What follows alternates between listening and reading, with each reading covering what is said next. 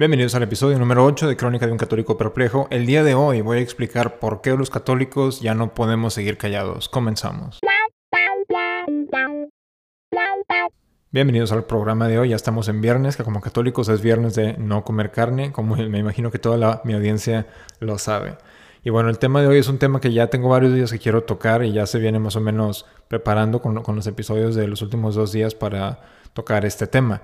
El tema es por qué como católicos ya no podemos seguir callados. Vemos en México un presidente como que medio evangélico, eh, al parecer que esto, está, es líder de un país de izquierda. La oposición no tiene nada de católica, no, no, no promueven ni no promulgan el reinado de Cristo Rey, no, no tiene nada de religioso en lo absoluto, es, más, al mexicano no le gusta la religión, va a misa, etcétera, etcétera, pero no le gusta la religión. En Estados Unidos tenemos ahora un presidente, Joe Biden, que se hace llamar católico, pero impulsa todo lo que va opuesto, todo lo que va en contra de la iglesia, en contra de Dios. Y como vimos hace dos capítulos, el arzobispo Gómez dice que Biden es un católico de una piedad, de una devoción digna de admirar. Y prácticamente eso es más o menos una carta de amor. Y habrá laicos que nos dicen, tú como laico te tienes que callar, tienes que obedecer a lo que te dicen y sencillamente apaga la razón, ponen el switch off, obedece todo lo que te digan aunque no tenga sentido. Entonces, lo que quiero hacer ahorita es irnos al catecismo de la Iglesia Católica. Como católicos, los, los que somos adultos ya debemos de tener mínimo el bautismo y la confirmación. Ahora, la mayoría de la gente no conoce lo que es el bautismo, el, perdón, el sacramento de la confirmación. Entonces nos vamos al Catecismo de la Iglesia Católica número 1303, que nos dice que el, el, sacramento de la confirmación nos concede una fuerza especial del Espíritu Santo para difundir y defender la fe mediante la palabra y las obras como verdaderos testigos de Cristo, para confesar valientemente el nombre de Cristo y para no sentir jamás vergüenza de la cruz. Eso nos dice el catecismo. Ahora, como sabrá mi audiencia, a mí no me gusta el catecismo, este que les acabo de citar, entonces nos, iremos aún más atrás al catecismo romano. El catecismo del concilio de Trento es el que yo recomiendo, es el que yo estudio. Y en este catecismo nos dice, la iglesia le llama confirmación porque cuando el bautizado es ungido por el obispo con el santo crisma y se le dicen aquellas palabras, yo te señalo con la señal de la cruz y te confirmo con el crisma de la salud en el nombre del Padre del Hijo y del Espíritu Santo. Si nada se opone a la eficacia operativa del sacramento, el bautizado adquiere el vigor de una nueva virtud y empieza, por ello, a ser perfecto soldado de Cristo. Habíamos visto en el capítulo donde hablamos del reinado de Cristo que debemos de ser militantes soldados de Cristo. Y esto, es, esto, este, el catecismo lo toma de una cita del Papa San Fabián en su segunda epístola ad omnes orientales. Y nos dice esta, esta epístola del Papa San Fabián. Si alguno dijere que los sacramentos de la nueva ley no fueron instituidos por, por Jesucristo nuestro Señor y que son más o menos de, de siete, a saber, bautismo, confirmación y los demás, sea anátema. Si alguno dijere que la confirmación de los bautizados es ceremonia ociosa y no más bien verdadero y propio sacramento, sea anátema. Todo cristiano, por consiguiente, debe creer como dogma de fe que la confirmación es un verdadero sacramento totalmente distinto del bautismo y como tal instituido por Jesucristo. Cierto que no encontramos en la Sagrada Escritura un solo texto donde explícitamente se afirme esta divina institución, como sucede en otros sacramentos, pero también lo que son muchas veces las, en las, las veces en que de una manera más o menos implícita se alude a ella. Número uno, Jesucristo prometió que los que creyesen en Él recibieran el Espíritu Santo. Número dos, los apóstoles fueron llenos del Espíritu Santo el día de Pentecostés. Número tres, tanto San Juan como San Pedro declararon que este don de Pentecostés era para todos los cristianos. Y número cuatro, cuando los apóstoles que estaban en Jerusalén oyeron cómo había recibido Samaria, Samaria la palabra de Dios enviaron allí a Pedro y a Juan, los cuales bajando oraron sobre ellos para que recibiesen el Espíritu Santo, pues aún no había venido sobre ninguno de ellos, solo habían sido bautizados en el nombre del Señor Jesús. Entonces les impusieron las manos y recibieron el Espíritu Santo. Aquí se nos habla de dos ritos diferentes, con efectos bien distintos. Los samaritanos habían sido bautizados y ahora, al imponerle las manos de los apóstoles, recibieron visiblemente el Espíritu Santo con aquella plenitud que Cristo había prometido para los creyentes y que no se da con solo recibir el bautismo.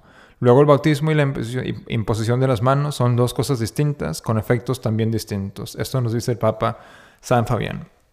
Y bueno, de aquí vemos por, la, la, crítica protestante, no, es que la confirmación, bla, bla, bla, bla, bla, el bautismo, pero vemos en la carta de los Hechos de los Apóstoles que los apóstoles ponían las manos, preguntaban, eh, ¿ustedes solamente han sido bautizados? Y si habían sido solamente bautizados, les imponían las manos para que recibiesen los cristianos el Espíritu Santo. Y es lo mismo que hacen los obispos hoy en día como, como sucesores de los apóstoles. Pero la palabra clave en todo lo que acabamos de leer es del concilio, del catecismo del concilio de Trento, el ser un perfecto soldado de Cristo. Es por eso que hacemos este tipo de programas, es por eso que hay muchos, muchos otros programas, por supuesto, que tocan este tipo de temas.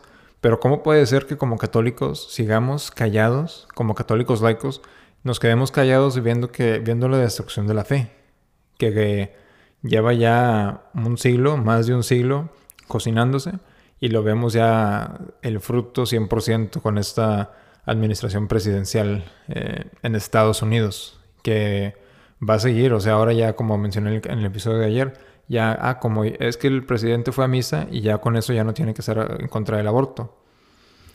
Es impresionante. Más aparte ver que católicos, que son voces en el Internet, en redes sociales que se dicen llamar católicos, están apoyando a estas barbaridades. Están apoyando y, ah, vi un tuit de un sacerdote que dice que si se nos propone terminar con el aborto, pero la condición es que se implementen prácticas socialistas, que las debemos de aceptar. Ahora no, como católicos no podemos aceptar ese tipo de filosofía, no podemos hacer un mal para que resulte en un bien. Y el socialismo ha sido condenado por los papas, ha sido condenado por la iglesia.